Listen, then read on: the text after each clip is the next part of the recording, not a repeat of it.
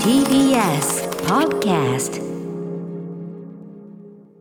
時刻は7時42分です。TBS ラジオをキーステーションに生放送でお送りしているアフターシックスジャンクションいつものこの時間は抽象概念警察をお送りしていますがしばらくお休みです。はい代わりに何をするかと言いますと今夜9時から配信開始。私宇多丸とヒップホップデュオ Creepy Nuts による Amazon ミュージック限定のポッドキャスト番組 Creepy Nuts の未来を守りたい。コンプラタイムコップ、えーこちらのダイジェストをちょこっと流しその日に配信される回はこんな感じですよという前振りをさせていただくコーナーとなっております、えー Creepy Nuts の未来を守りたい。コンプラタイムコップ Yes どんな番組かと説明いたしますとこうだ。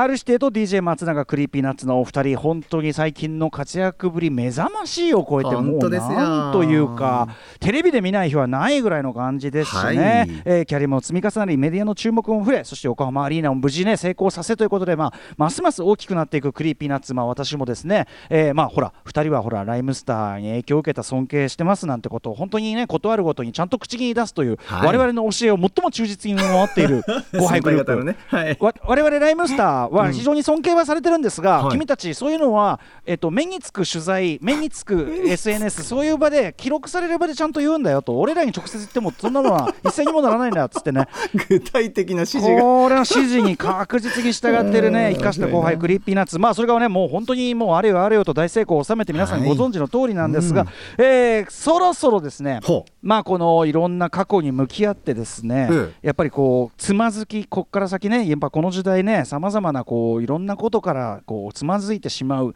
キャリアがこうちょっとこう頭打ちになってしまうそういうことあるかもしれません。ということでまあリスナーの皆さんやっぱりね Creepy Nuts のお二人大好きでしょうから、ええ。そんな大好きな Creepy Nuts の未来を守るために皆さんにはタイムコップ。これ皆さんご存知ね。ジャンクロード・バンダムの名作映画タイムコップ。これ皆さんご覧当然ご覧になっていると思います。えーピーター・ハイアムズ監督です。ね、えージャンクロード・バンダムのタイムコップよろしくですね。時空警察時間警察となってもらい過去の Creepy Nuts のインタビューや楽曲ライブラジオなどで彼らさまざまな発言をしております。その中でですねあの問題がある発言はそれはもちろんね、ええ。あのほっといてもそれは彼らなんとかねそれはあれですよ。あれしなきゃいけないことなんですけど違うんです我々、はい。私が問題にしてるのは一見問題がないような発言。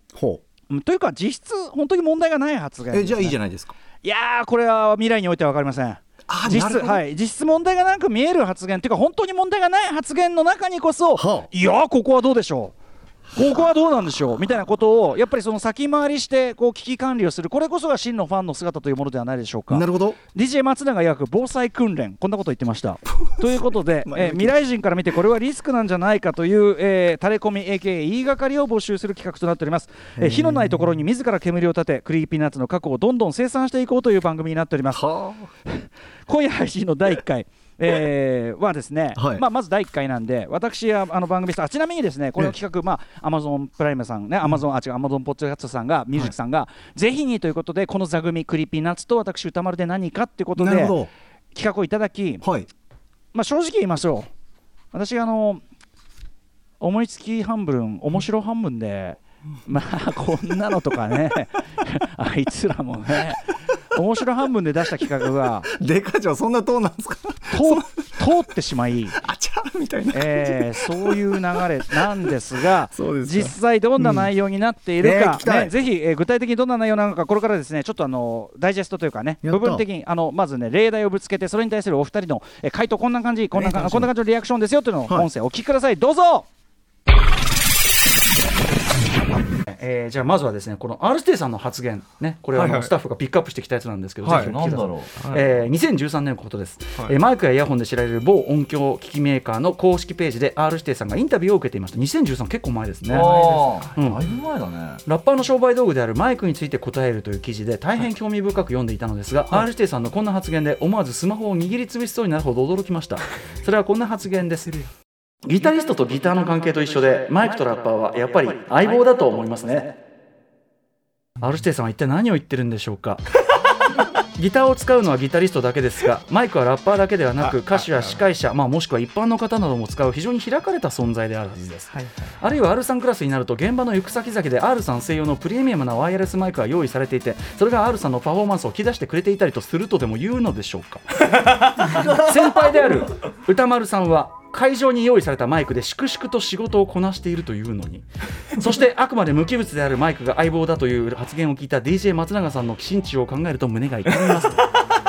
こういう例題いやーその俺 R ってずっといいやつだと思ってましたけど、う。ん俺が間違ってたのかもしれないお前な。いやちょっと作乗りやすいな。うんちょっとだ、ま、いやいやいや。相棒の方機械なんだ。無機物なんだそうそうそうそう。じゃあ俺の相棒はターンテーブルでいいいやですか違うまあだから大2000丈夫ですか？2013ターンテーブルと俺でクリピーナッツでいいいやですじゃあか2013年あそっか1 2があるの MC バトルとかやっててちょうどあれかめちゃくちゃ精神的に追い詰められてた時期とそんな そんな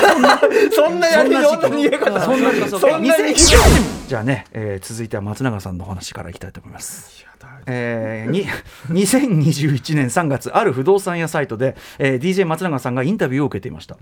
引っ越しの思い出について語る本来は全く無害なインタビューのはずだったのですが我が目を疑いました。インタビュアー21歳で上京して最初に住んだ町はどこですか？松永。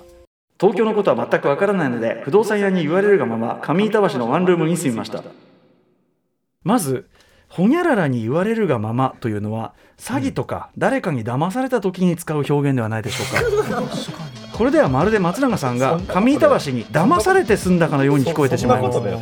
しかし松永さんが騙されて住んだというその上板橋には や大人気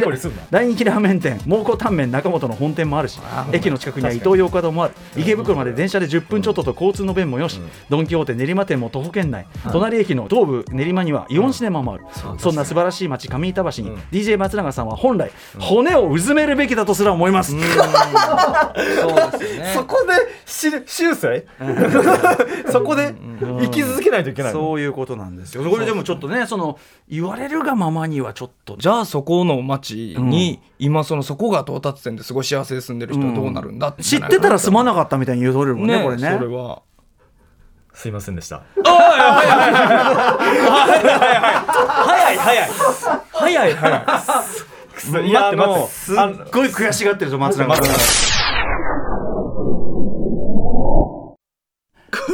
というね、ことなんで、これ例題ですからね。はいあくまでもねこれね、そうなのよ。まずね、あの R の下りになったら、松永がすごい結構猛然と R のこと攻め出して、ものすごい企画に乗っかりまくって、乗っかりまくって、お前あーみたいになって、相手のターンはい、らあのあなたの言ってることね、ちょっと一つ目がまあクリアにななったけど、二つ目がなんとかでみたいなね、すごいこううざい絡み方をしてきて、と思いきやこう松永のターンになったらね、こうね、すいませんでした。すぐ謝るなでね、ポイントはでもね、これ実はこういうネタ的にキャッキャキャッキャやってるんですけど、例えばさっきのそのマイクが相棒の話ですけど、そこから実は、えっと、ライブにおける、えっと、機材論であるとか、その音響の話であるとかっていう、結構、実はこの、えっと、コンプラタイムコップ、意外と真面目な話に発展してくるんですよ。ちゃんとしたここから。情報であえー。ここから、あのやっぱりね、あの RHYMESTER、そして Creepy Nuts、そのいろんなライブというかさ、音楽活動を続けていく中でのいろんな、そういう結構ね、マジ話っつうか、とこにも発展、だからその結構ね、コーナン入り混じってる感じではあるんですよね。そうそうそうそう、だから今はちょっと面白おかしいとこ聞いていただきましたけど、意外とその、それこそね、やつらのさ、オールナイトニッポンとかでも出ない、アトロクにたまに出てもらうとこでもそこまでは時間ないからできれないみたいな、先輩後輩ならでは同じ業界の、まあ、もしくはその、ね、同じその領域で戦ってきた者同士ならではの話も結構出てくるんでそこもね実は聞き応えがあるあたりかななんていうふうにね思っているんですよ。そんなボリューム厚みがあるんですね。ただね、これ、撮ったのが今週の月曜だったんですけど、はい。まあ、あの放送の中でも何回も言ってますけど、ええ。あとていうか、これ、ポッドキャストの中でも何回も言ってますけほど、Creepy Nuts は横浜アリーナ終えた翌日じゃない、うんうん。で、俺らは俺らで、あの福井でライブを終えて、朝帰ってきてるわけ。でもでそのまま俺3時間さ生放送やってでそれ Creepy も付き合ってもらってんじゃん。アトロクでねはい。うん、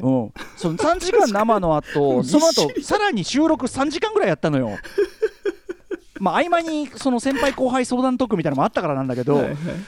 にしてもさとにかくさあのお互いもう途中から疲労困憊してきてわけわかんない。だからねあの正直後半何話したかとかよく覚えてないよ俺は。あ歌丸さんご本人もでもあ何を口る種プレミアムだな。何を口走ってるかねよく覚えてないんですよ。そうなんだ。そうなんですよ。さもうだからお疲れ様でした。三もう取りだめの4回目ぐらいになるともう言うことが雑になってきて、さっき言ったその Amazon Music さんのたっての希望でってところがね、Amazon Music さんの札束によってね、ほほ頬をひっぱたかれた結果とか。いろんなこと言い出してて。そんなアプローチないですからうん。それは記憶にあるんだからね。あそうですか。大変なんですいやいや逆に楽しみですよ。ただね、とにかくそのね、はい、あの面白もあるし、ちゃんと真面目な話もしてますよというあたりでね、なかなか意外と、しかもこのポッドキャストというさ、なんかその時間の縛りがそこまできつきつじゃないっていうか、一応、あのおおむね1回30分みたいなことになってるけど、全然あのラフな感じだったりするんで、なんかね、それならではの良さがね、出てると思うんですよね。あらららら、うん。いいですね。これをですね毎週金曜日夜9時からですか？はい。配信開始になるということなんで、ぜひ皆さん聞いて、これ何がやべえって、えあれなんですよ、さっき、そのアマゾンのさ、もうアマゾンのほら、あの買い物のね、サイト、ほら、なんか用事なくても見ちゃうじゃん、はいはい。あ違う違う、用事あったんだ、あの、はい。来週のアイスロードのあの監督、ジョナサン・ヘンズレーかな、ヘンズレーの過去作、あバニッシャーがあったなみたいな感じで、こういろいろううんね。やってたらはい、はい、なんですか？トップに、はい。トップの画面にあんじゃん、今、推しのいろんなやつ。はい。トップにこれ出てくんのよ、結構。ショッピングでも。うん。いいじゃないですか。いやそんな日の当たる場所でする話してないんだよね。いやいやいやもうアマゾン俺はクロエジャオじゃないから。いやいやいや俺はクロエジャオ的な道はあれだからさ、ええ俺ケイト・ショートランド的な道は歩めないのよ俺は、ええ俺はエスクレイグ・ザラーなのよ。いやいやいや見る人を選ぶのよ選ぶのよ俺は。いやいやいやいやこれはねもうぜひっていうことです。アマゾン一押しですから今。そうだからそんな立場になっちゃって大変なんでねぜひ皆さんね。はい聞いてみていただければと思います、はい。まだまだ1回目はまともだと思います。そうですか、はい。ありがとうございますさあそして Amazon Music から番組をお聞きのリスナーの皆さんに Amazon ギフト券が当たるアンケートのお願いです。質問はとてもシンプル。おすすめのポッドキャスト番組は？ということです。宛先はこちらのメールアドレス。ポッドキャストおすすめアットマーク Amazon.com ポッドキャストおすすめアットマーク Amazon.com です。締め切りは2022年1月31日。投稿された方の中から Amazon ギフト券5000円分。E メールタイプのものが申請されます。ちらもぜひお気軽にお送りください。ということでね、えー今週から皆さんぜひね毎週のまたねちょっと楽しみが増えたと思って聞いていただければと思います、はい。クリーピーナッツの未来を守りたいコンプラタイムコップ。お知らせでした。After Six Junction.